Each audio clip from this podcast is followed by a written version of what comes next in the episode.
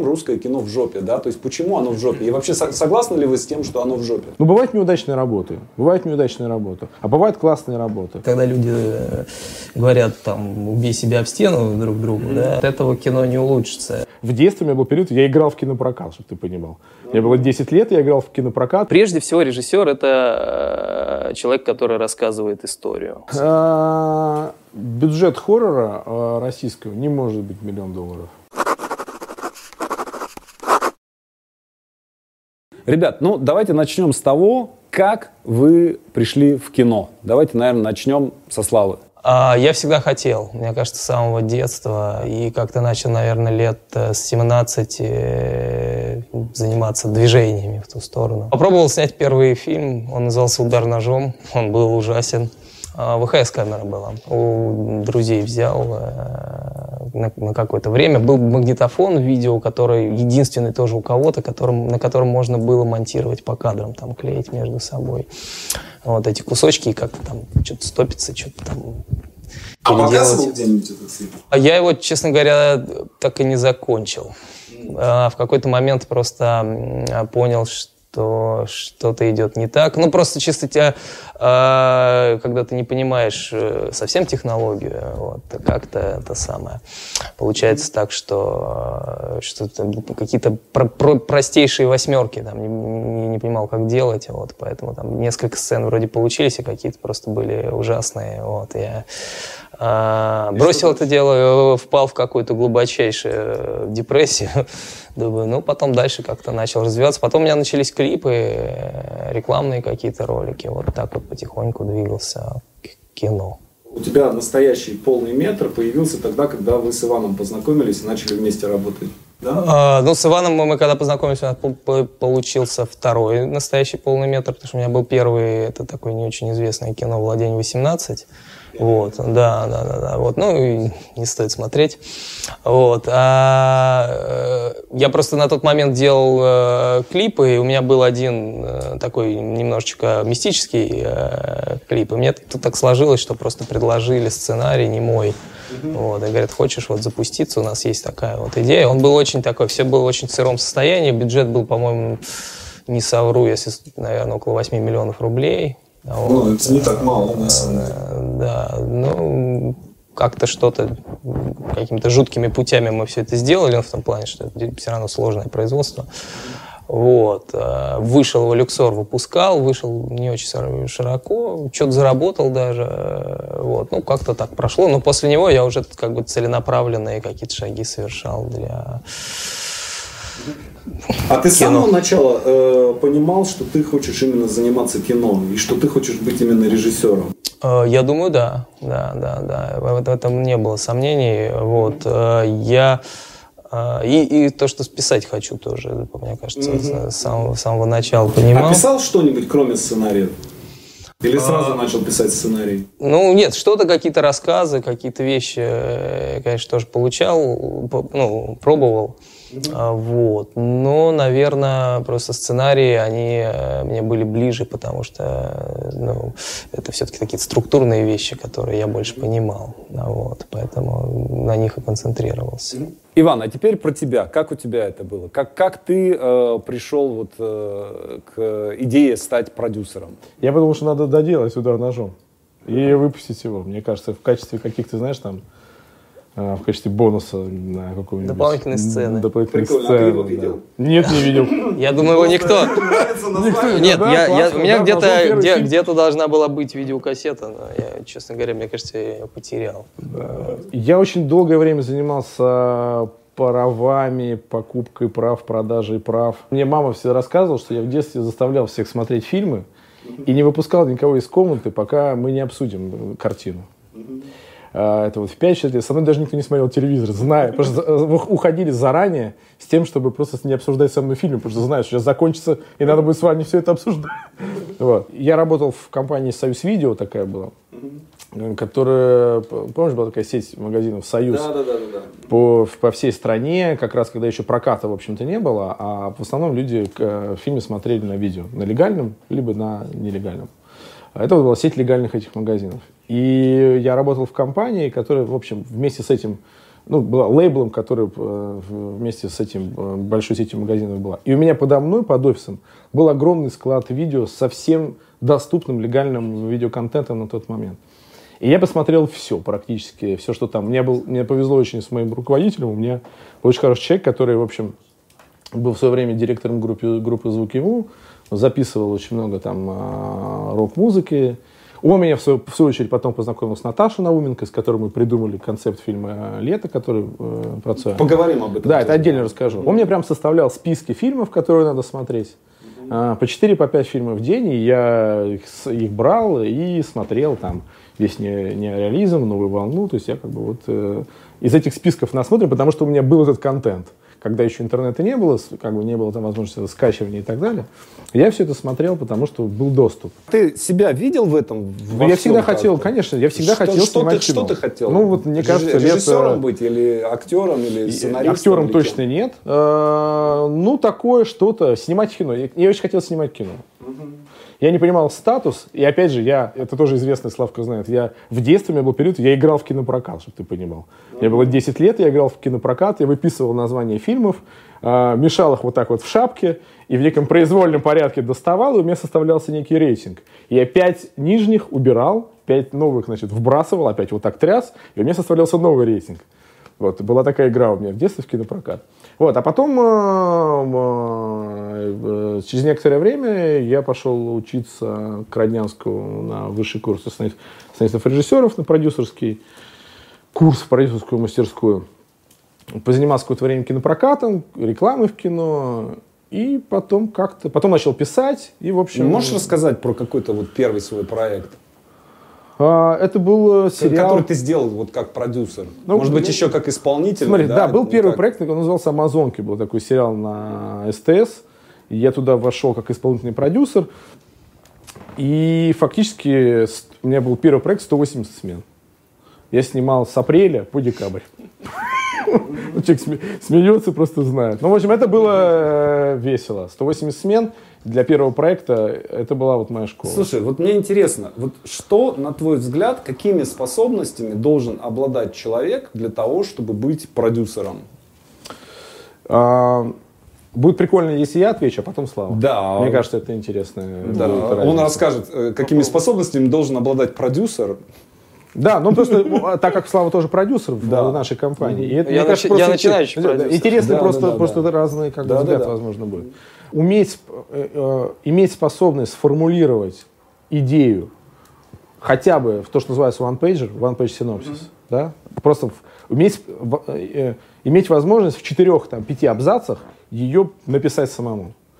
И она должна быть такая, чтобы все потенциальные инвесторы, а я говорю про инвесторов не только финансовых, но и тех людей, которые вкладывают свое время, свое внимание, свою энергию, свой талант да, в твой проект, нужно иметь возможность так это сформулировать и таким образом людям это как бы преподносить, чтобы люди загорались этим и за тобой шли. Это первое, вот это первое номер один, на мой взгляд. И второе, способность создавать коллективы творческие. Мне кажется, что это очень легко, видимо, потому что мне это легко дается. Подозреваю, что это уникальный навык все-таки. Потому что, ну, раз это не как бы не все могут, как-то делать так, чтобы люди вокруг тебя проявляли свои таланты и давать им возможность э, создавать, и при этом, чтобы это было некое общее. Вот, мне кажется, это вот такой важный навык. Вот. Вот такие две вещи. Формулирование и, со- и, со- и э, концентрация Согласен, команды. да, согласен. Наверное, Я, я, знаешь, ни- ничего не отнять, не прибавить. На самом деле, я тоже думал, по- потому что я про а, финансовые какие-то вещи, наверное, э, не имеет смысла здесь говорить. Вот. Я тоже подумал о том, что вот я просто много сталкивался с раз- разнообразными продюсерами, да, и у всех разные методы работы. Вот. Но вот подкупает больше всего именно те люди, которые умеют а, вот идею создания фильма вынести э, в коллектив, что ребята мы делаем вместе кино. Вот. Потому что очень многие же бывают люди, которые говорят, это мой фильм. Я тут, э, знаешь, с, э, это самое, это, это я, без Я меня вы босс. все, да, вы все умрете тут без меня, вот таким голосом.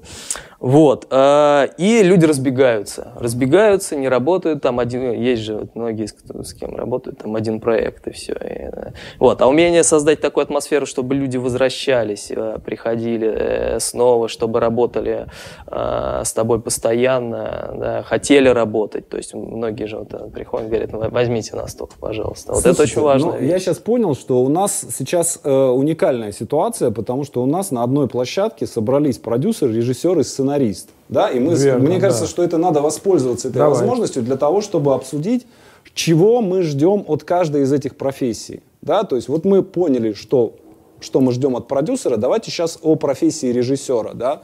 Какие способности, да, то есть какие способности должны, на твой взгляд, быть у человека, который работает режиссером?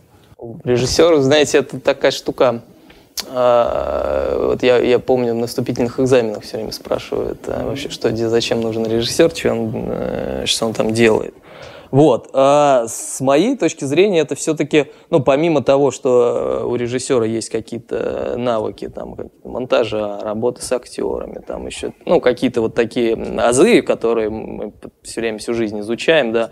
Вот. Очень важная, та, та, та, же э, позиция, что важно уметь аккумулировать энергию людей, вот, чтобы они все делали то, что э, то, что пойдет на благо кино, да, это очень важно, потому что если вдруг э, там происходит где-то у кого-то какой-то сбой, все вот так вот может посыпаться, как карточный домик.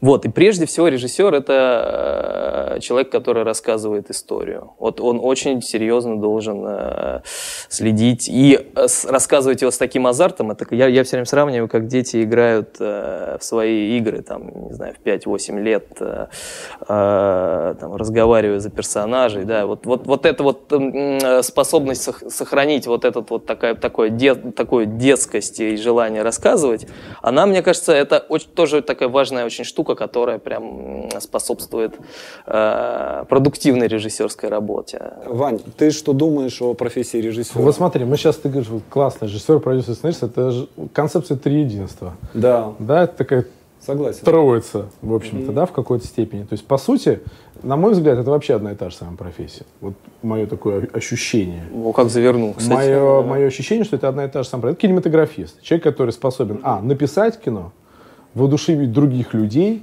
этим фильмом заниматься, воодушевить э, чужие деньги этим фильмом заниматься, дать возможность чужим деньгам прирасти, заработать самому и сделать так, чтобы конкретный каждый кадр этого фильма удовлетворял, как, ну, соответствовал каким-то твоим представлениям о как бы, красоте и о том, как это должно быть. Вот и все.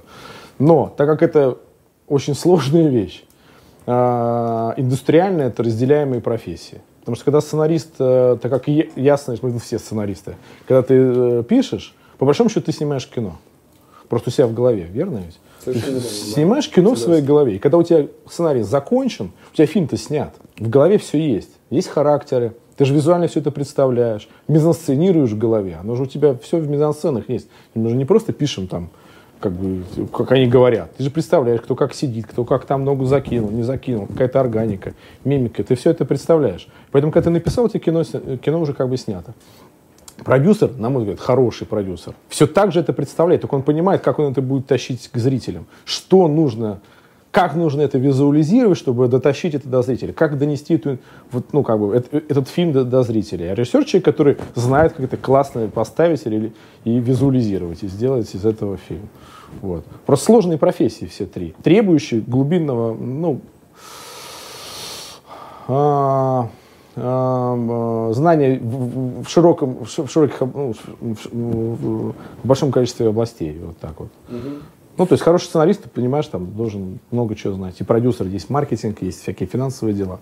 Ну, то есть... Ну вот если говорить по поводу сценариста, я тоже на самом деле много об этом думал, но мне кажется, что у сценариста главное должно быть, э, ну, во-первых, э, непрерывная выдача идей, да, то есть когда ты получаешь 28 поправок, ты на эти 28 поправок выдаешь 29 идей, да, то есть у тебя идеи никогда не заканчиваются. Дальше задача сценариста, на мой взгляд, оценка идей, которые приходят э, со всей группы, да. И самое главное – это поддержание целостности сценария на, в процессе всей работы над проектом. То есть проект это может быть 2-3 года, э, продолжается, да, и там идет постоянное непрерывное изменение сценария. И очень многие сценаристы, на мой взгляд, они не понимают, что сценарий это не текст, да, что сценарий это процесс, и твоя задача его все время поддерживать в целостности, да, то есть изменили что-то, там поплыло, да. Твоя задача держать это в голове, и э, если происходит какое-то изменение, да, ты да, сразу же верно. понимаешь, где нужно еще нажать и Аналитическая чтобы он снова, работа. снова, да, снова был э, цельным. Мало кто умеет это из, из наших, кстати говоря. Блин, ну это настолько естественно. Даже, честно говоря, вот классно, ты сейчас это говоришь, ну, я, я не понимаю, как иначе может быть. Окей, У меня хорошо. даже в голове не почему, как это Вань, может при этом, почему, э, откуда возник вообще этот мем «русское кино в жопе», да? То есть почему оно в жопе? И вообще согласны ли вы с тем, что оно в жопе? Ты, вот мы вчера тоже на эту тему, когда у нас был показ э, в МШК фильма «Русалка», э, вопрос такой не был задан. Э, в процессе дискуссии я вдруг осознал, что на самом деле мы сейчас находимся на старте. Да. У нас только-только жанр комедии как-то стал формулироваться. Мы сейчас, давайте, ну, как, про советский период сейчас вот просто его как бы немножко так отбросим. Понимаем, что было мало картин в 90-х. Мы, по сути, в 98-м году перезапустились. Перезапустились. И вот как бы хоррор, э, перезапуск, как бы его в принципе там жанра в советское время не было, ну как бы вот фантастика, вот притяжение там э, большая, большая там фантастика, да, фантастический. Э, есть ощущение, что на, лед, мелодрама большая, да, ну то есть это единичный кейс, старт. То есть сейчас мне кажется, что принципиально важно воспринимать сегодняшнее время не как э, финал, а как стартовую точку. Угу. Вообще, в принципе, моя жизненная философия. То есть, если воспринимать все с перспективой, с некой как бы, ну, с ощущением, что все вот это классное впереди, мы сейчас это все создаем, воспринимать себя как э, Голливуд начала 20 века – все сразу меняется. Вообще вся парадигма меняется, восприятие и русского в кино в том числе. Ты начинаешь воспринимать, что ну, бывают неудачные работы, бывают неудачные работы, а бывают классные работы. Учитывая то, что у нас ограниченные бюджеты, ограниченное количество там, залов, сеансов, ну и так далее, и так далее. Мы в сложнейшей конкуренции с голливудским кино. Но несмотря на это, возникают удачи, как коммерческие, так и творческие. И это замечательно. И вот хочется, э, вот, когда у тебя вот ровная земля, ты посадил 20 зерен, а, и три проросло. И ты видишь эти зеленые ростки, я лично испытываю счастье. Я говорю, классно, у меня три, три цветка сейчас будет, вырастет. Угу. Понимаешь? Я получаю опыт как э, э, этого цветоводства. А если воспринимать все, что о, 17 цветков не вылезло, о, кошмар, ну, как бы, другой немножко подход. Я Слушай, думаю, ну вот в этой связи э, сейчас э, вообще такая очень сильная тенденция в интернете э, такого хейтерства узконаправленного именно на российское кино. Да, то есть все смотрят э, вот этого прекрасного товарища Бэткомедиана, да, и так далее, и так далее. И я слышал очень разные мнения. Э, там кто-то считает, что э, то, что делают хейтеры, российского кино в интернете, что это как бы пользу приносит, да, что вы не будете делать говно, вы будете лучше там э, работать над своими сюжетами, историями и так далее, и так далее. Э, кто-то считает, что это наоборот, да, это вытаптывание как бы поляны и э, воспитывание в обществе такого как бы отношения к российскому кино, что это заведомо какое-то фуфло. Вот э, что вы думаете по поводу, э, ну вообще по поводу вот этого, э, вот этой волны хейтерства, которая идет последние, прям последние полгода просто. То есть вы считаете, как вы думаете, это позитивная история или э, Знаешь, негативная? вот я тебе так скажу, вот ну, может быть, смотри, нам, смотри, надо как, смотри, да, просто, смотри, да? какая штука. Вот э, я образами тоже, вот я образами. Вот мы находимся в, э, в каком-то пространстве, в какой-то комнате, в какой-то квартире. И то, что ты сейчас говоришь, э, это значит, ребята, пойдемте в, в чулан. И, и в чулане посидим метр на метр и обсудим чулан. Да вот, честно говоря, не хочется чулан обсуждать. То есть есть ощущение, что эмоционально это что-то, что не хочется на это энергию тратить. По поводу э, деструктивной критики, э, вот, по поводу хейтерства, мне кажется, здесь очень простая штука, что все, что деструктивно, все, что направлено на э, уничижение чего-то, да, оно все не может давать плоды. Ну, потому что одно дело критика, другое дело хейтерство. Критика, мы, ну, мы понимаем, что это вещь действительно полезная. Но то, что когда люди э, говорят, там, убей себя в стену друг другу, mm-hmm. да, это не может приносить какие-то творческие плоды. От этого кино не улучшится. Это, ну, какой-то просто путь в никуда, с моей точки зрения. Вот. Поэтому, ну, мне кажется, это бесполезно все. Плюс, ты знаешь, я так и подразумеваю, что э, э, вот этой назидательной какой-то функции это не несет. И не думаю, что кто-то из того, что кого-то там кто-то хейтит, э, начинает лучше там что-то делать. Ну, то есть это не, под, это не подстегивание кнутом, чтобы там э, конь там быстрее там скакал или корова там быстрее. Ну хорошо, давайте вот, тогда о более приятных вещах поговорим. А, почему хоррор? Почему хоррор? Ну, ну есть вам нравится, ну, нравится смотреть его или что? То есть, вот ну, смотри, есть э, важная вещь для нас, во всяком случае, что в хоррор э, очень удобно запаковывать драму. И вот авторски с драмой интересно работать, но мы понимаем, что э, коммерческий драма жанр, с которым ну, мы не очень понимаем, как работать. Ну, то есть в коммерческом поле сложно выступать. А хоррор это классный жанр для того, чтобы упаковывать и драму, и мелодраму, как мы сейчас в «Русалке» попробовали. Угу. Это некий как бы, как бы ну, транспортер. Да, но, а, с моей точки зрения, это все-таки это остросюжетное кино. Я всегда любила как зритель и э, остросюжетные фильмы. Вот, поэтому, ну, в моем понимании, у меня просто ну, было два пути, на самом деле. Вот что может человек, который начинает путь в кино, да, попробовать сделать. Это либо, ну, куда можно получить деньги, да, либо комедию. Комедию мне просто не хотелось делать, ну, потому что это, наверное, не совсем мой жанр. Хотя я его люблю смотреть. Вот. Э, либо попробовать что-то там вроде триллера. Ну, потому что это тоже вроде не очень дорого, потому что все, что остальные там боевики, фантастика, это немножечко такой у них бюджет посерьезнее. Вот. Э, и, э, ну, триллер тоже, он такой, вот мне тоже когда-то хотелось очень сделать его, да, но он немножечко, конечно, такой лишенный, ну, не, неправильно говорю, что лишенный, он э, все-таки менее массовый, как мне кажется, да, и под него тоже, э, наверное, сложное финансирование получить. Наверное, подозревая до тех пор, пока не, не будет, будет какого-то большого триллера, который заработает денег. Да, вот, поэтому, Потому что на старте, да. на старте не было большого триллера который бы собрал большую кассу. Ну, Сорвут и, хор- и хорроров не было, на самом деле, До нас по большому счету. Их вот там пять за всю историю, да, начиная с там... Ну, «Пиковая дама», по сути, самый такой первый именно да. в, э, жанровый такой, ну, по канонам угу. сделанный и, в общем, сработавший. Что там было? Прикосновение, псы, э, господин оформитель, там, ну реально, пяток, да. может быть, фильм. Ну, да. За, Мертвые за дочери там что-то. Ну да, да, да. Э, слушайте, а вот э, вам, собственно, самим хорроры нравится смотреть? Вот можешь назвать на, на вскидку там три своих самых любимых хоррора, которые вот как зритель у тебя нравятся? Как зритель, смотреть? хорошо. Но я пойду немножко, я, я очень люблю Суспирию, я очень люблю Нечто, и «Ребенок Розмари», наверное. Вот мои три самых э, любимых хоррора. Очень, конечно, люблю э, ивановские вещи, да, вот. Э, но вот есть вот три, которые я, как я всегда пересматриваю. Угу. Бань, у тебя? Э, я люблю «Впусти меня», оригинальный.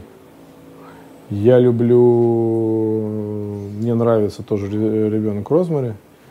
Сложно, их так много. Вы знаете, это когда я начал, когда мы стали так вот плотно хоррором заниматься, э, у меня был тоже ликбез. Угу. Я составил, я такой дотошный парень. Я составил список э, лучших хорроров э, по всяким версиям. И так целенаправленно все посмотрел, начиная там с 20-х годов.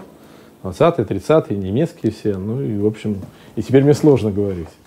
Но мне нравится прослеживать, э, как жанр развивается. И вообще, в принципе, я люблю брать режиссера какого-то и смотреть от первого фильма, от первых короткометражек до... Вот, не такие, там, период Корюсмяки, я смотрю все фильмы финского режиссера. Сейчас что смотришь?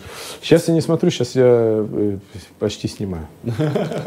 Ну, понятно. Мы сейчас просто в, предмоторе, поэтому мы сейчас ничего не Окей, э, значит, смотрите, мне хотелось бы, чтобы мы с вами поговорили о двух ваших проектах, э, о «Пиковой даме» и о «Русалке» в сравнении, да, то есть рассказать, вот как, возник, как возникла идея, как шла работа над сценарием, то есть что, вот, ну, давайте с «Пиковой дамы» начнем, да, то есть, э, как я понимаю, да, это более ранний какой-то ваш проект, да, более или менее начальный. Это первый ваш, да, вместе? Да, совместный, сделали? да, Да, да. вот, и чтобы мы посмотрели, вот какой путь вы прошли за это время и что изменилось. Вот откуда возникла идея, кто придумал идею пиковой дамы?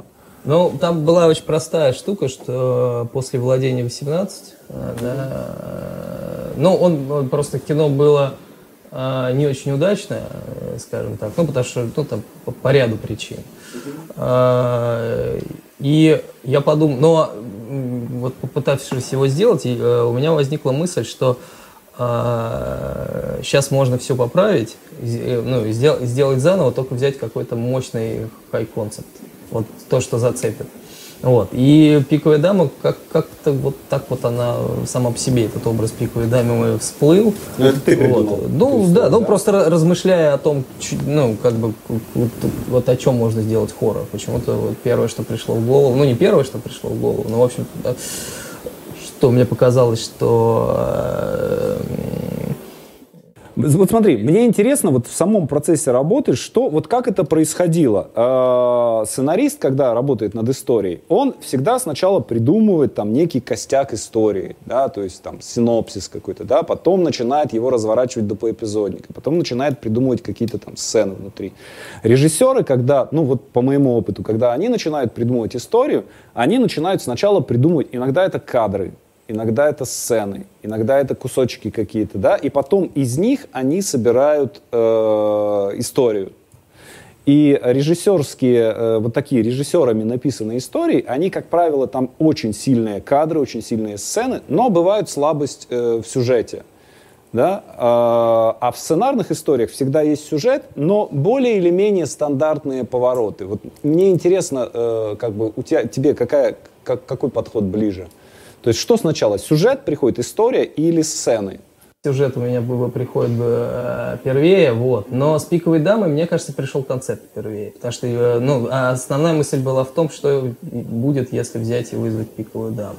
Вот. И дальше уже от этого э, там стали прыгать придумывать, как она придет, как она. Сам подключился Ваня, мы долго там, очень долго возились с э, образом этой пиковой дамы, показывать ее, вообще не показывать. А так как это было первый раз, ну, в общем-то, ну, как... То есть мы хотели сделать такой настоящий трю-хоррор совсем, да, и все было первый раз вообще. Вот. И э, любое даже появление пиковой дамы, вот я помню, как мы обсуждали, показывать ее здесь, не показывать, а давайте покажем здесь ее чуть-чуть краешек. Я да. пробегал даже в кадре Да. там пару да, раз, да, да, делая да, вид, да, что да. я как тень, как пиковая Вот. дама. А, то есть это вот это был такой вот немножечко э, путь слепых таких. Мы так ползли куда-то. Да и группа сама, помнишь, Да, у нас была же проблема, что группу нельзя было собрать, которая умеет хоррор снимать. Никто же этого не знает, как это делать. Много драфтов было сценария? О, я тут, честно говоря, не помню, но сейчас мы пишем гораздо больше. Гораздо больше, да. Прям бы- Прям в разы. Вот. Тут было не, там было несколько. Насколько, насколько четко ты понимал, что будет происходить, приходя на площадки? Или было ли место импровизации, каким-то изменениям по ходу? Да, вошли в объект, видим тут что-то другое, да, меняем, да, то есть вот насколько это было, насколько ты контролируешь э, то, что происходит э, вообще на площадке, да? Странный вопрос. Насколько режиссер хорошо А, контролирует Нет, то, это, что это- происходит это на очень хороший вопрос. Это очень хороший вопрос. А, Тут я вот так подхожу к этому, потому что съемка кино это всегда, ну мне, мне кажется, наверное, любой режиссер подтвердит, это всегда набор а, обстоятельств, в ко- в которые ты вдруг, вдруг они возникнут неожиданно. То есть мы пытаемся максимум предусмотреть на подготовке, но обязательно что-то идет не так, и к этому надо быть всегда готовым просто постоянно. Там опаздывает актер, надо как-то выбираться, там снимать его дублера спиной. Там, ну, сейчас условно говорю, или там что-то забыли, придумал, ну, за- забыли что-то из реквизи- реквизита, придумываешь кадр э, как можно снять, чтобы там через зеркало кусочек, да, чтобы этого реквизита не было видно. Вот. И для меня это всегда такая, как каждый, каждый день, когда я прихожу на площадку, для меня всегда вызов э, в том плане, что э, мне, мне важно, чтобы когда я начинаю, э, грубо говоря, смотреть на... Когда я начинаю делать сцену, и я понимаю, как ее вдруг делать, э, и мне кажется, о, здесь все просто, раз, два, три, там, э, это самое, я сразу себя ловлю на мысли, что нет, что-то ты тут себя обманываешь. Ну, если идет все так, как ты, это самое лучше остановись вот на минуту и еще раз подумай, там, так ли это, не так. Поэтому каждый раз это вызов, каждый раз это такая перепроверка, и все равно, все равно все приходится придумывать по-новому, как бы не запланировать, потому что мы часто мы пытаемся сложные сцены делать какие-то раскадровки, э, всегда, э, всегда, но обязательно, там, я не знаю, э, будет не хватать времени, и надо придумать, как этот кадр сделать короче, от чего нужно отказаться, что добавить, чтобы все равно сцена сложилась максимально. Иногда это получается лучше, чем ты планировал. Вот, иногда ты потом выбираешься на монтаже и думаешь, господи, что я натворил тут. Вот. Но это всегда так. А вот что для тебя важнее, э, скажем, ну, э, соответствие картинки, да, э, вот построение кадра идеальное, да, какое ты увидел, да, или э, органика артиста, да, то есть что-то его, какое-то вот, э, что-то, что он сыграет? А, я часто все-таки э, стараюсь идти от артистов. То есть есть какая-то как, какая схема в голове. Вот, но То есть если... если, например, артист говорит, мне тут что-то жмет, да, ты хочешь, да. чтобы я вот так вот стоял, да, я что-то некомфортно чувствую. Абсолютно, да. Ну, всегда там, например, артист выходит на точку, многие же бывают въедливые и говорят, а почему я прихожу сюда? Ну, как бы, какая у меня, потому что все там, а у них свои задачи всегда, да, какой смысл меня здесь вот быть. Да, вот, ты начинаешь придумывать, а надо ему, ну, многим, да, особенно артист, когда побольше, он может себе позволить это немножечко выпендриваться.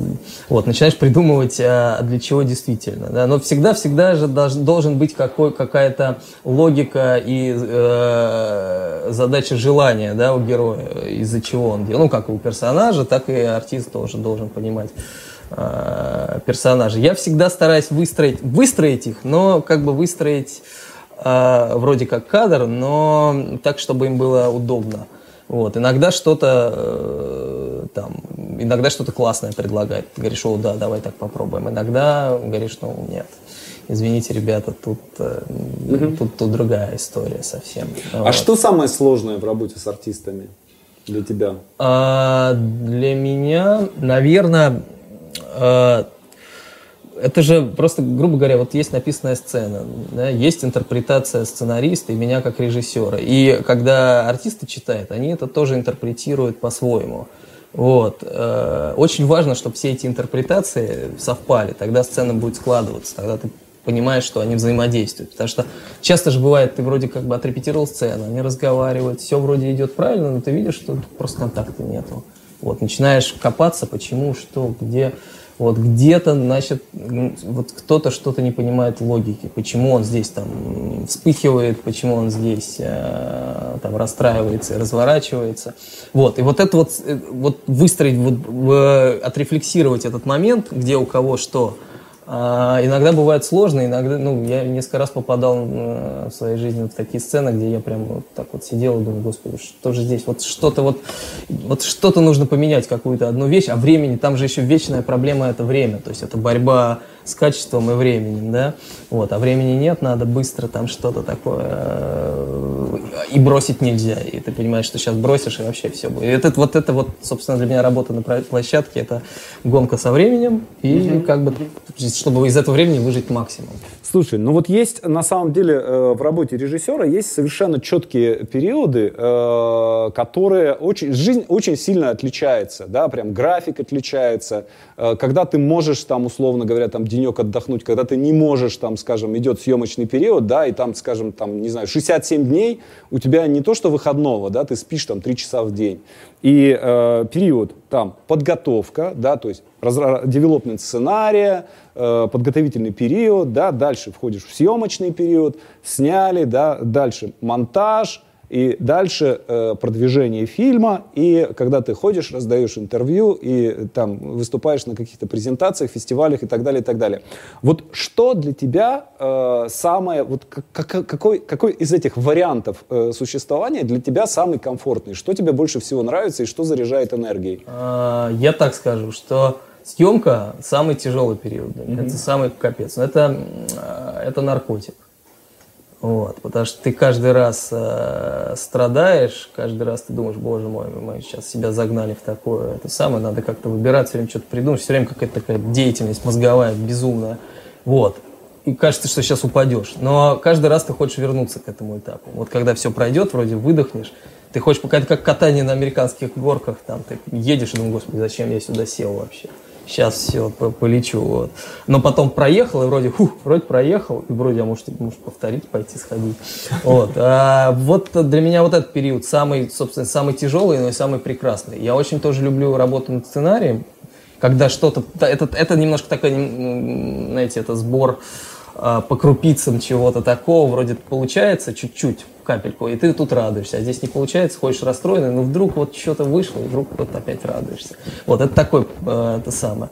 Вот, э, монтаж э, тоже такой есть период, который он скорее, наверное, тоже побед в плане, ой, здесь у меня ничего не получилось, но мы сейчас спасли, вот, или вроде вот тут сложилось, вроде, вроде как бы ок, вроде не ок, вот такой вечная тоже борьба, но он как бы такой спокойный, то есть ты тут не нервничаешь, э, в общем-то, ну, уже и нечего нервничать, да, только если сроки mm-hmm. горят, да, вот, а все остальное, ну, там обычная жизнь все остальные периоды. Mm-hmm. Я не думаю, что она отличается. Окей, okay. Вань, давай э, мы поговорим о экономической части, да, то есть цифры можно не называть. Я хотел тоже рассказать про какие мне периоды нравятся. Тебе нравятся его периоды? Нет, ну, то же самое, абсолютно. Съемочный период, очевидно, адреналин. И всегда даже на чужие площадки забегаешь. Если я вижу, где снимается кино, я сразу сюда бегу, не могу ничего с собой сделать. Но я а видел, как ты у нас ходил, заглядывал в камеры. Да. И development. А самое как бы классное, потому что придумываешь и соединяешь людей, вот этот период классный. А вот финальный период всегда он почему-то кажется лишним. Вот. Но ты его делаешь, ну вот я имею в виду уже выпуск, премьеры всякие и так далее. Для меня это обременение всегда. Ну, потому что интереснее как бы придумывать историю. Хочется делать и делать, и вот, делать. Честно, и вот это конечно. как бы важно. А все остальное кажется очень таким, а, Ну, давай мы поговорим все-таки немножко, коль, коль скоро ты у нас тут как продюсер, да, э, а, ты, а ты точно продюсер, да, э, поговорим об экономике, да, то есть, а, а, опять же, если не захочешь, можешь цифры не называть, да, э, ну, бюджет фильма, насколько я понимаю, там, в среднем это там около миллиона долларов, там, примерно, да, где-то так. А, откуда берутся деньги, откуда, откуда берутся деньги на такие проекты и какова экономика, как они окупаются? А, бюджет хоррора а, российского не может быть миллион долларов. Сколько? Меньше. Меньше? Ну, должен находиться в диапазоне 20-40, чтобы он существовал. Угу. Потому что есть... что мы имеем? Мы имеем э, пиковую, даму, пиковую даму, которая собрала там, ну, условно, 140, и мы имеем невесту, которая собрала условно там 100, там, сколько, 85. Вот что-то такое. Делим пополам. Половина остается кинотеатром, половина приходит прокатчику. То есть это где-то ну, 70-80 миллионов. Ну, допустим, берем средний, 150 да. миллионов кассовый сбор. Ну, вот если мы пиковая угу. дама 100 там 35, невеста 185, ну вот, допустим, 150. Вот берем среднюю какую-то, среднее угу. значение, да.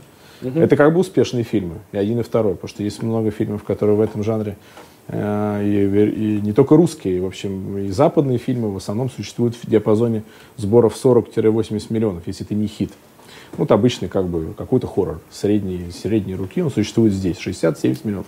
Там, так далее. Ну, вот, допустим, 150 миллионов, половину. Mm-hmm. 75 миллионов остается в кинотеатрах, 75 миллионов приходит прокатчику. Прокатчик из этих 75 миллионов берет прокатную плату. Ну, она там 15%, там 12%, ну, где-то здесь она находится. То есть, условно говоря, там, ну, 10 миллионов там из 75, там 8 миллионов мы отдаем. Да, там остается 67. Из 67 миллионов минус рекламная кампания. В среднем рекламная кампания на Ее ты фильм, оплачиваешь, это не, Ее- не прокатчик. но он ее забирает деньги. Он, если, ты, если прокатчик верит в кино и понимает, что вложив рекламный бюджет, промо-бюджет, он гарантированно с проката эту сумму забирает, да? то есть, по сути, это кредит беспроцентный. А, значит, э, а ее тоже нужно вернуть. Из, этой- из этих денег, которые пришли прокатчику, прокатчик забрал свою прокатную плату за обслуживание проекта и забирает оттуда промо-бюджет. В среднем это где-то, ну, чтобы фильм как-то существовал, ну, 30-35 миллионов, 40. Это не очень большие деньги. Ну, вот в среднем 35 миллионов рублей. Нужно понимать, что это ну, вот что-то такое, э, что дает возможность хоть как-то фильм развить. Сделать в- кинотеатральную рекламу, сделать э, интернет, да, там, ну, то есть что-то так он будет более-менее заметен. это не очень большой бюджет, но тем не менее. Вот из этих 67 миллионов минусуем 35. Сколько остается? 32. 32, да. 32 миллиона. Вот точка э, как бы бюджетных денег, да, ну вот, э, производственных, которые должны быть потрачены на производство фильма, чтобы при сборах 100 150 миллионов, при- это хорошие сборы, более Да. чем, фильм был в нуле. Есть, конечно, международные продажи, которые сейчас, вот, собственно говоря, и «Русалку» мы очень хорошо продали. А куда? В какие страны? Очень много стран, там, поряд- мне вчера сказали, что 140 стран. Я последнюю цифру, я помню, 100 стран. А вот этой продажей, это, этим занимается прокатчик или этим ты занимаешься? Этим занимается прокатчик, потому что это отдельный бизнес. э, это- Слушай, а Да. можешь сказать, вот Ну, э, прокатчик либо- просто либо нас- отдельный У нас говорят, когда э, что зарубежный прокат, да, и мы это представляем, да, что во всей Америке, во всей Европе, да, какие это страны? Знаешь, это а, вот э, по русалке сейчас у нас продана вся Латинская Америка, у нас продана Япония, у нас продано очень много стран в Юго-Восточной Азии, у нас э, продана Германия, Франция, страны Бенилюкс. Э, Зачастую, в подавляющем большинстве случаев, это, конечно, приобретение прав э, э, не только, ну, то есть, скорее не кинотеатральный прокат. Хотя, допустим, в Латинской Америке у нас, не по-моему, кино- театральный, это что? Это DVD, это, это? VOD, телек, э, там, э, в стриминг и так далее. Но вы оттуда какой-то фидбэк получаете? То есть вы, ну, там нравятся наши хорроры? Ну, как бы, что, какая реакция? Ну, смотри, в Латинской? Америке у нас гарантии кинотеатрального проката, если я не ошибаюсь, де- 10, по-моему, стран. Это выход в прокат, это Мексика, Бразилия, по-моему, Аргентина, это выход в прокат. А, Допустим, в Штатах выйти, в- выйти в прокат, да, э, по умолчанию означает определенный рекламный бюджет выпуска. И он довольно большой. Это, ну, это не миллион долларов и не 2 миллиона долларов. Это гораздо больше, большие деньги. Поэтому зачастую в прокат фильмы выходят только формально. А в основном это продажа т- телек, э, интернет и так далее, и так далее. А, Суммарно вот эти 140 стран позволяют нам говорить о том, что даже такая модель экономическая, которую сейчас я описал, да, в, заработать, в общем, ну, там, суммы сопоставимые как минимум с бюджетом фильма.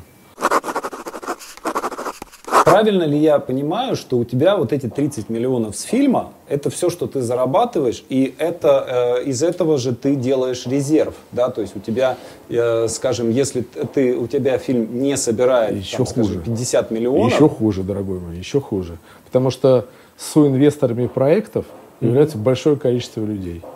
А, вот, допустим, «Русалку» мы делали с компанией «Кит», с киностудией «Кит». И у нас есть там определенное долевое участие. Там есть наши инвестиции, есть их инвестиции.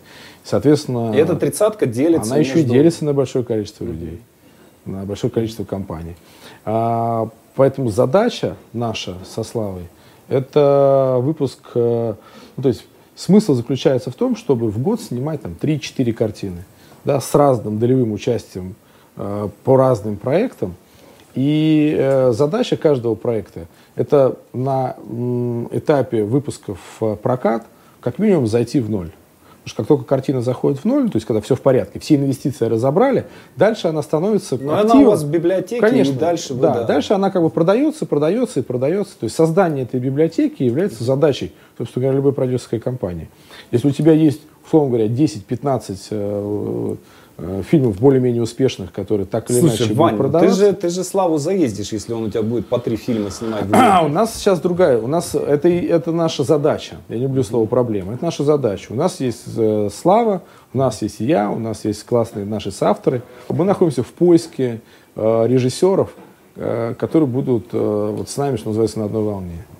На одной волне. То есть э, это сложно, потому что в этом жанре очень многие говорят, я вот много чего смотрел, и поэтому я умею снимать. Но Вань, а ты очень... хочешь прям вот, ну, жестко на хоррор ориентироваться? Или есть все-таки жанры, которые э, вас тоже интересуют? Ну, триллер, а, да, вот Смотри, какая штука. Слышали. Да, то есть, ну, это, ну, это то же самое, что и Блумхаус. Если ты посмотришь фильмографию Блумхаус, uh-huh. у них uh-huh. не только хорроры. Uh-huh. Да, это некий флагман жанровый. То есть, да, понятно, что они обладают этой экспертизой, обладают авторами, которые могут uh-huh. это делать. Они обладают этим опытом. Они умеют это делать классно, классно. Мы вроде бы тоже так что-то там, э, какие-то хорроры умеем делать. Но помимо этого, и у Blumhouse есть и релизы, которые, э, ну, допустим, э, Блум был одним из э, продюсеров фильма, по-моему, он назывался э, «Одержимость» по-русски, про барабанщика. Да, да, да. Да? Флэш как. Флэш. Флэш, да. Ну, то есть... Сплэш. Да, да. Хоррор это нет. Ну, в общем, то есть мы, конечно, наша как бы творческая амбиция распространяется гораздо выше, чем э, жанр хоррора разумеется. Слава, вот э, кроме хоррора, кроме триллера, вот в каком жанре ты бы хотел, тебе было бы интересно? Sci-fi. Sci-fi очень интересно, очень, очень хочется. Мы прямо Прикольно, об этом слушай. размышляем, мы что-то даже разрабатываем. Вот. У нас в девелопменте сейчас порядка 25 проектов. Угу. Это и sci-fi, большая часть хоррора, но у нас угу. много sci-fi. Есть большое семейное кино, которое, я надеюсь, если мы сейчас вот с нашими партнерами э, угу. договоримся, вот там, в течение там, месяца-двух мы объявим об этом. Есть э, большое фэнтези русское. Угу. Ну, давай, ну, общем... давайте поговорим по поводу э, нового вашего фильма «Русалка», который вот буквально там через, э, через несколько дней выходит в прокат. Расскажите, откуда возникла идея, какие задачи вы перед собой ставили? Творческие, коммерческие, да, индустриальные? Что получилось, что, может быть, не получилось? Какой опыт вы получили э, в работе над этим фильмом новый? Я посмотрел фильм вчера, я получил огромное зрительское удовольствие. То есть это, на мой взгляд, это великолепная Спасибо. работа, Спасибо. я вас поздравляю. Это действительно очень хорошо. Спасибо. Угу. Ну, идея э, возникла на моем курсе. Угу. Э, я со своими студентами... В Авгике, да? Нет, это в э, свободном кино. Угу. У меня есть еще отдельный курс там авторский. Угу.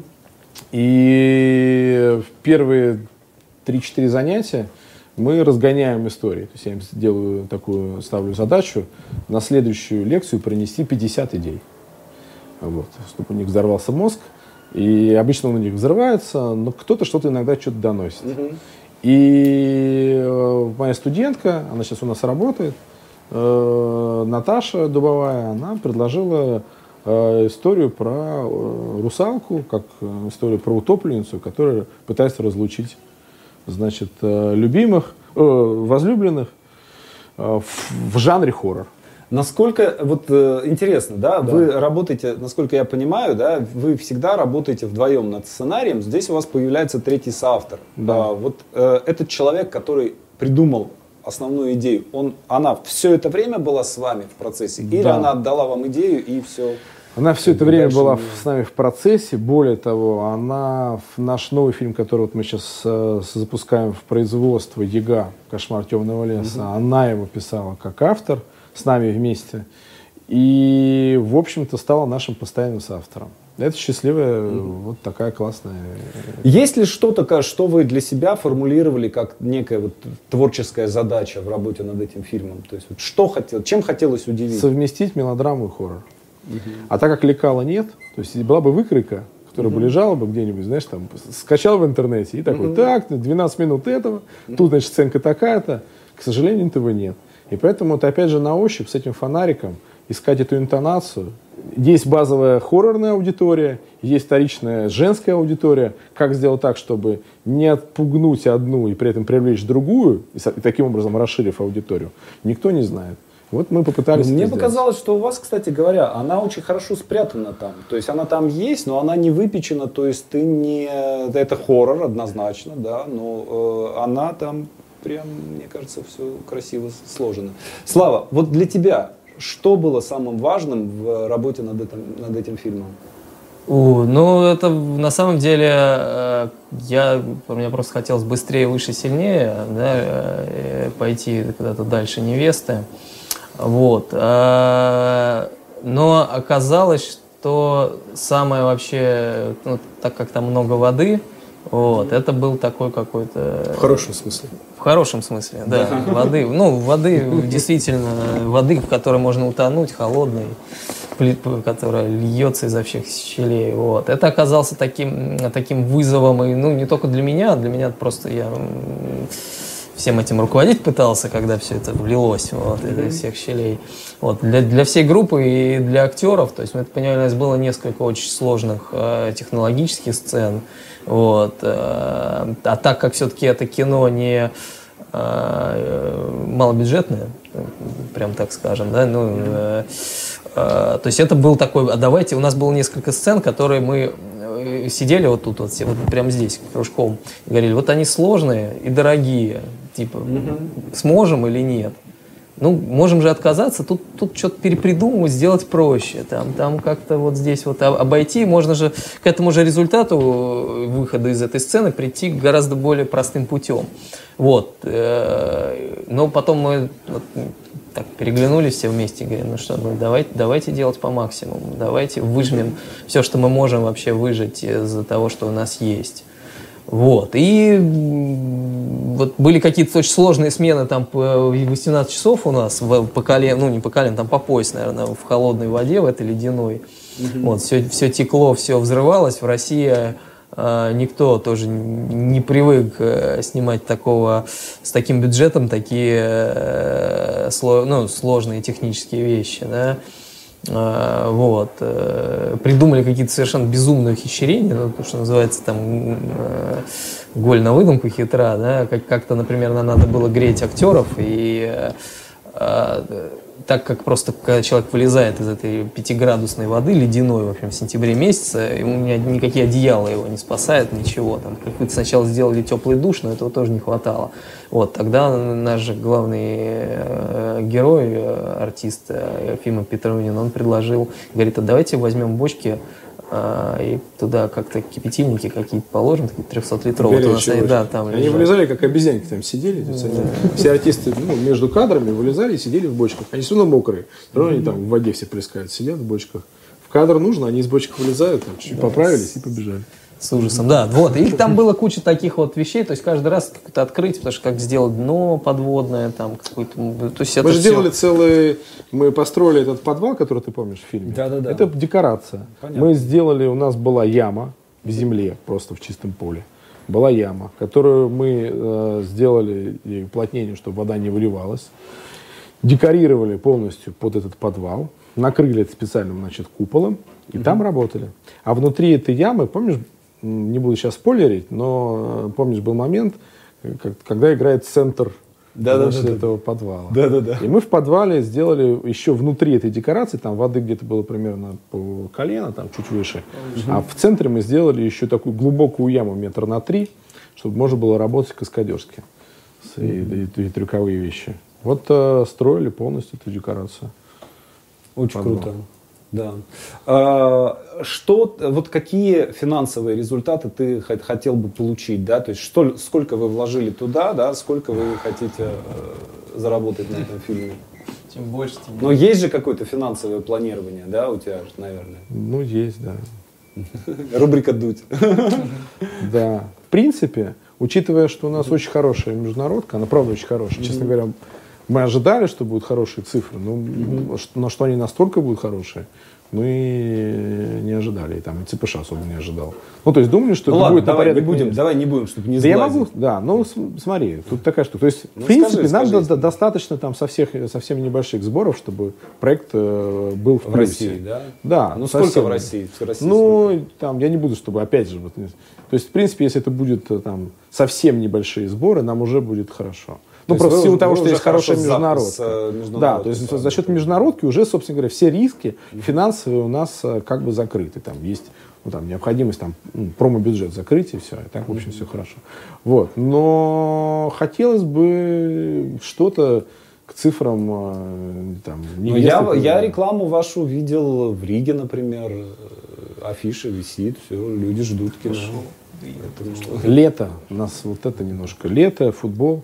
То есть у вас премьера как раз, э, правильно ли я понимаю, да, что в день финала? Нет. а, 12 июля у А, нас четверг, премьера. четверг Ну, как, по премьера, четвергам, да, а всё выходит. воскресенье, воскресенье финал. Э, Четверг свободен от футбола, пятница свобода от футбола, суббота свободна от футбола, но есть э, бой за третье место, и воскресенье вечером финал. Ну, Как то есть э, повлияет? ваша задача за три дня создать такой сарафан, чтобы люди э, не вспомнили, что в воскресенье еще кто-то Ну, играет в какую-то спортивную игру. Опять же, мы ищем между этими жанрами. Вот я про финальную песню э, хотел тоже сказать. У нас э, музыку на финальные титры и песню, э, музыку написал Максим Фадеев, а спела песню Кристина Кошелева, которая финалистка по проекту «Песни на ТНТ».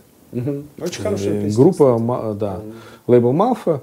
Мы очень счастливы, что они зашли. Мы довольно долго э, эту песню... Потому что нам нужна была песня, мы очень долго думали, что это может быть. У нас была грустная песня, э, тревожная песня, такая-то, сякая-то, пятая, десятая. Но в итоге мы э, пришли к тому, что все-таки на титрах, вне зависимости от финала, люди должны выходить с приятным чувством, чтобы... Вот тот самый как бы хэппи это же как бы не просто так. То есть люди должны ощущать в конце фильма, ну, приятное чувство. Не, не зря потратили эти полтора часа и эти свои там 600-800 рублей. А, некий пере- пере- переходный период между просмотром фильма и выходом в ТЦ. Мгм, мгм. То есть Да. это э, такой А. жизне- хоррор, жизнеутверждающий хоррор. А они все, по идее, должны быть жизнь- Ну да, жизнеутверждающие. терапевтический. А они все должны быть терапевтические. В этом, собственно говоря, их прелесть этого жанра. Это жанр, который дает тебе возможность э, столкнуться с э, этими твоими внутренними демонами и побороть их. Или найти, э, показать способ, ну, как бы, которым можно с этими демонами э, бороться. А кто-то из вас боится воды? Я- Вряд ли. Есть, Ты есть у боишься? вас этот, этот демон, да, страха перед глубиной? Глубины. Кажется, что там кто-то Глубины. плавает. Я, я- я боюсь за- доплыть куда-то далеко и потом, э, что сил назад не хватит А, вернуться. а я боюсь, что там кто-нибудь ихтиозавр плавает.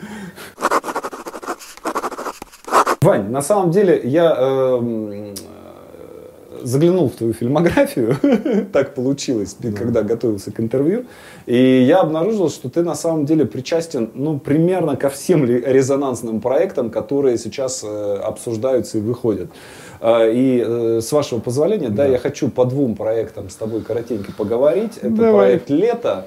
Ты там значишься как автор идеи, и мне интересно, да, то есть как возникла эта идея, как получилось, что, собственно, ты оказался к этому причастен. Ты видел вообще кино? Да, я видел в Канаде. Видел, да? Тебе понравилось? Да, блестящая работа. Мгм. И эм, как ты относишься, ну вот самые главные дискуссии, которые были по поводу этого фильма, насколько допустимо, рассказывая историю про реальных людей, э, смещать, изменять их биографию, переосмыслять его и так далее, и так далее. Что ты по этому Смотри, поводу думаешь? а, замысел родился лет 10, наверное, назад. Я познакомился с а, Наташей Науменко. А, Довольно сложно было тоже выйти, значит, закрытый. И мы познакомились. И на основе ее воспоминаний написали поэпизодный план. Поэпизодный план без диалогов. Как-то я постарался ее историю э, вместе с ней э, разложить, э, ну, как бы сделать такой некий проект. Дальше довольно долго мы все это обсуждали с разными потенциальными сопродюсерами. Э, Были разные люди. Э, Кто-то вызывал доверие, кто-то доверие не вызывал. И предлагали купить этот текст. Я отказывался, потому что мне казалось, что эти конкретные люди этот проект не реализуют. Ездил в Петербург неоднократно, встречался со, со многими участниками э, этих событий описываемых. Понятно, это же очень маленький период. Э, буквально 2-3 месяца да. вот этой, это, этих отношений угу. между Наташей, Цоем и, и Майком. И у нас получилось вот то, что есть в основе, собственно говоря, лета. Ученик, угу. учитель и женщина. И через некоторое время с этим по эпизодным планам я как-то так везде бродил-бродил, что-то мы его дорабатывали, докручивали, но это было очень, для меня принципиально важно было, чтобы Наташа, э, так как она была полноценным соавтором, она говорила, как было, как не было там и так далее. А потом на съемках фильма «Маршрут построен» познакомился со Светой Устиной, а через нее с Ильей Стюартом, с ее мужем. Я предложил Илье проект. Так получилось, что права на музыку и на образ были у его партнеров. Э, я предложил проект, а он загорелся. Э, подключили там одних соавторов, там вторых соавторов. Через некоторое время я с проекта вышел. Права остались у них. Подключился Кирилл, подключились э, авторы.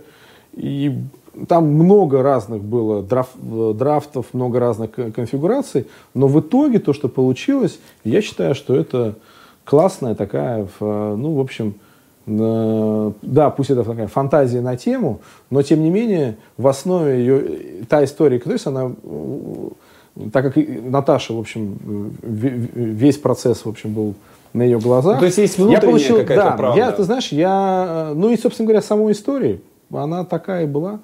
Mm-hmm. Я получил э, э, много сообщений от э, друзей Майка, от друзей Наташи, Э, очень трогательных, что классно, спасибо за кино, оно получилось, пусть там не все может быть соответственно, это атмосферно, по духу очень похоже на... Они очень боялись, э, что это будет опошлено. Очень боя... И для меня это было принципиально важно, чтобы это кино э, было не пошлым. Принципиально важно. И вот слава богу, что так ну, все там произошло. сложно, видно, что сложно было найти способ рассказать эту историю так, что... Кирилл как молодец, да, мне кажется, мне это кажется, классно. Да, То есть все авторы. Это вот как кино, угу. благодаря вот этим э, большому количеству талантов, которые и такому довольно сложному, длинному девелопменту, на каждом этапе, в каждом драфте что-то новое появлялось. Угу. Классно, что появились сценаристы, ну, кто числится сценаристами этого фильма, которые, да, смогли это тоже этому все, всему придать форму. Слушай, я считаю, что это второй фильм, о котором мне хотелось спросить, это фильм под названием «Временные трудности». К сожалению, я его пока не видел, э, поэтому так немножко как бы вынужден его обсуждать так априори. Да? Э, какова твоя степень участности, уч, уч, участия в этом фильме? Ты там как, и, смотри, как, как и в фильме, значит, э, «Лето», я тоже писал первый драфт. Понятно. Я, я классический продюсер, понимаешь, все-таки. Ну, понятно. Я продюсер, который в состоянии написать поэпизодник. Понимаешь? Ну, ну то есть, э, просто потому что никто, видимо, на этом этапе девелопмента не может лучше это сделать меня. Вот и все. Слушай, здесь ну, такая же была история. Ну, здесь, вот, да. Смотри, здесь э, вот, по, по поводу этого фильма э, я, я предлагаю как бы не сам фильм обсудить, да, поскольку, ну, это странно, да, да я не видел фильм и это самое, да, но вот э, саму вот эту идею, что можно э, больного человека вылечить э, насилием, не кажется ли тебе, что у нас э, вот этого насилия э, в обществе, да, э, что его и так очень много во всех областях жизни, в педагогике, угу. в бизнесе, в политике, да, то есть в любой области деятельности, да, почему все время всплывают какие-то карти, какие-то ситуации, связанные там со скандалами в каких-то ну, культурных педагогических учреждениях, да, где э, там, через наси... обучение происходит через насилие. Угу. Э, лечение то же самое. Э, да, э, бизнес-консалтинг тоже в некоторых случаях как бы такой вот через насилие происходит. Вот что ты по этому поводу думаешь? О, смотри, я Об бы на, насилии, на, на да, два, да, смотри, я бы на, на, на два вопроса там разделил. Э, опять же, у фильма был длинный э, девелопмент. Угу. В моем драфте эта история была ближе к Форест Гампу. Mm-hmm. Это, в общем-то, я и так ее и писал. Я взял Форест Гамп, разобрался в внутренней структуре и попытался реальную историю Аркадия Цукера положить на эту структуру. Да? Mm-hmm. Она была э, в большей степени э, иронична, она была в большей степени, это история, которая у меня получалась, в большей степени была э, с такими смешными какими-то фантазиями этого Аркаши, с книжными такими. Вот. Когда я вышел из проекта, ребята попытались сделать из этого вот эту историю противостояния отца и сына во благо сына. Э, что, в общем-то, э, является э, в некоторой степени правдой, жизни. Это действительно история Аркаши. Там не было такой, ну, выкрученных ручек громкости, да, но в целом действительно некий элемент такого присутствовал. Там действительно отец мог значит, э, ведро мусора в Аркаше в кровать высыпать, если он не относил этот мусор на помойку, как он должен был в, в обязательном порядке делать там каждый день с, учитывая, что он там э, больной ребенок, ему это, в общем, ты понимаешь, да, нужно uh-huh. полтора часа туда, полтора часа обратно. Uh-huh. Но сам Аркаша рассказывает об этом а, с благодарностью. Вот все то, что он говорит, я брал у него довольно большое количество интервью, все это прописано очень, э, пропитано очень нежной, действительно, сыновью любовью э, к отцу. И он действительно сейчас абсолютно здоровый человек. Понимаешь? Угу. У меня есть еще одна история моих знакомых, который таким же образом э, сын, страдающий ДЦП, значит, э, ну, обрел, э, ну, то есть стал там спокойно ходить там, и так далее. Угу. Говорят, что, возможно, э, неверно диагностированное заболевание, что ДЦП такого, таким образом не лечится, а лечится, ну, что это было не ДЦП, а что-то было другое. Угу. Возможно, я не врач. Та история, которую мы изначально делали с Аркадием, это был некий бой, это был там, байопик или на основе его реальной истории, попытка сделать из этого... Ну, как, как тебе не кажется? Вот, что, каса, что касается да. насилия, угу. значит, я думаю так. Я думаю, что в конкретном в этом фильме э, кастинг э, в виде вот э, Хлобыстина, подозреваю, почему такую реакцию, усугубила, выкрутила эту ручку. Мне так кажется. А, у нас были разные варианты по, э, ну, в тот момент, когда еще в проекте я еще участвовал. А, другой бы артист, возможно, сделал бы это иначе. Ну, например, представь в этой роли... Хабенского. Например, Хабенского. Вот представь, что это был бы Хабенский. Ты бы сразу бы понимал, что то, что он делает, он делает это во благо. Возможно, э, здесь есть... Э, это не ошибка, нельзя назвать это ошибкой, но вот некая такая данность режиссерская, актерская, которая таким образом дает возможность интерпретировать картину. Угу. Вот. Я думаю, что создатели, уверен, создатели об этом не, не задумывались и угу. точно не, не хотели делать на этом какой-то акцент. Но просто в силу вот как бы кастинга и решение режиссерского, оно вот такое, так воспринимается. Насколько я понимаю, Вань, ты в последнее время все больше и больше где-то преподаешь. Это и в ГИК, это еще какие-то проекты. И э, то, что я слышал там несколько месяцев назад, мы с тобой обсуждали в Фейсбуке, что вы собираетесь запустить школу хоррора.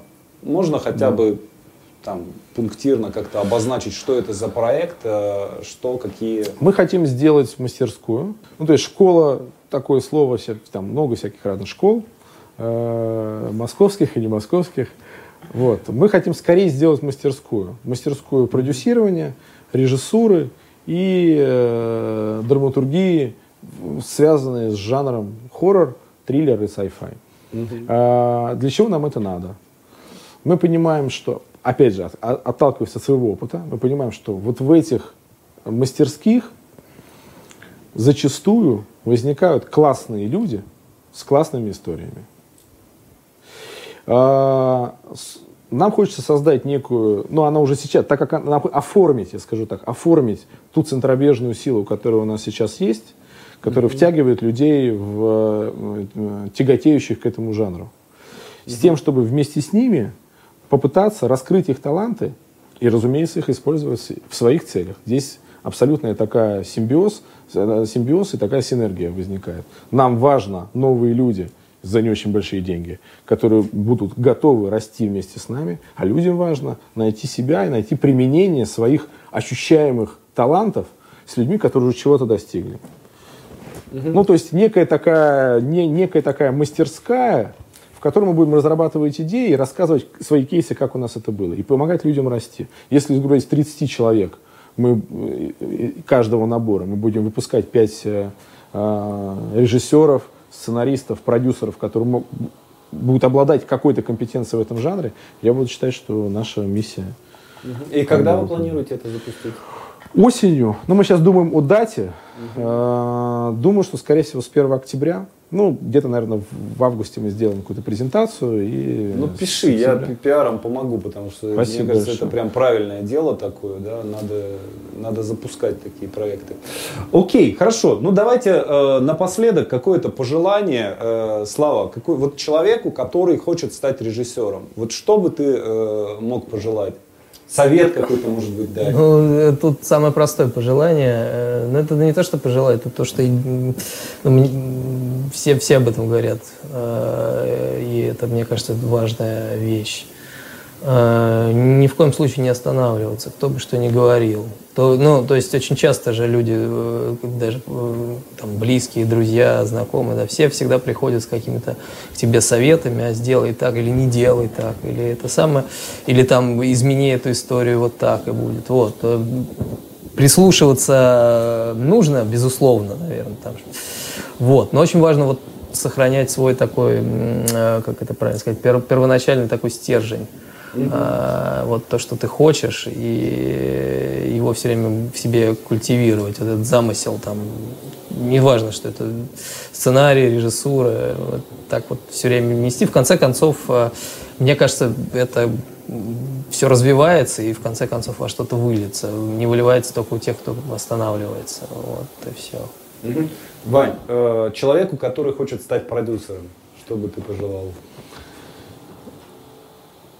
Да, в общем, все то же самое, что режиссеру. Придумывать замысел, не останавливаться э, и идти вперед. Это же одна и та же профессия. Одна и та же самая профессия. Ну, просто я там, условно говоря, Славу ограждаю от каких-то дел, связанных с финансами. Да, ну и с маркетингом. Причем ну, э, все, что связано с маркетингом, мы вместе это делаем. Да? Но я как бы стараюсь, ну, не погружать. Да? Я просто говорю, Слав, у нас вот такие-то ограничения. Точка. Да? И он как бы понимает, что анализ проведенный, это не просто так слова что кто-то там такой сидит, денег больше нет. Он понимает, что если я это говорю, это значит правда. В свою очередь, э, и в обратную сторону такая же штука идет. Я смотрю кадры, говорю, слушай, тут вот так. Там говорит, это так надо, потому что там так надо. Я говорю, ну окей, все, я все понял. То есть у нас дискуссионная, как бы такая взаимная как бы история. Ну, ну в любом случае, кино все равно это и производство, и деньги, поэтому да. ну, как бы мы ищем просто... бизнес. Да. Этом мы оба понимаем, что мы хотим да. на выходе получить. И мы, вот это самое главное, мы оба понимаем, какой хотим мы результат. Хорошо, спасибо, ребят. Спасибо Желаю большое. вам большой Спасибо. удачи.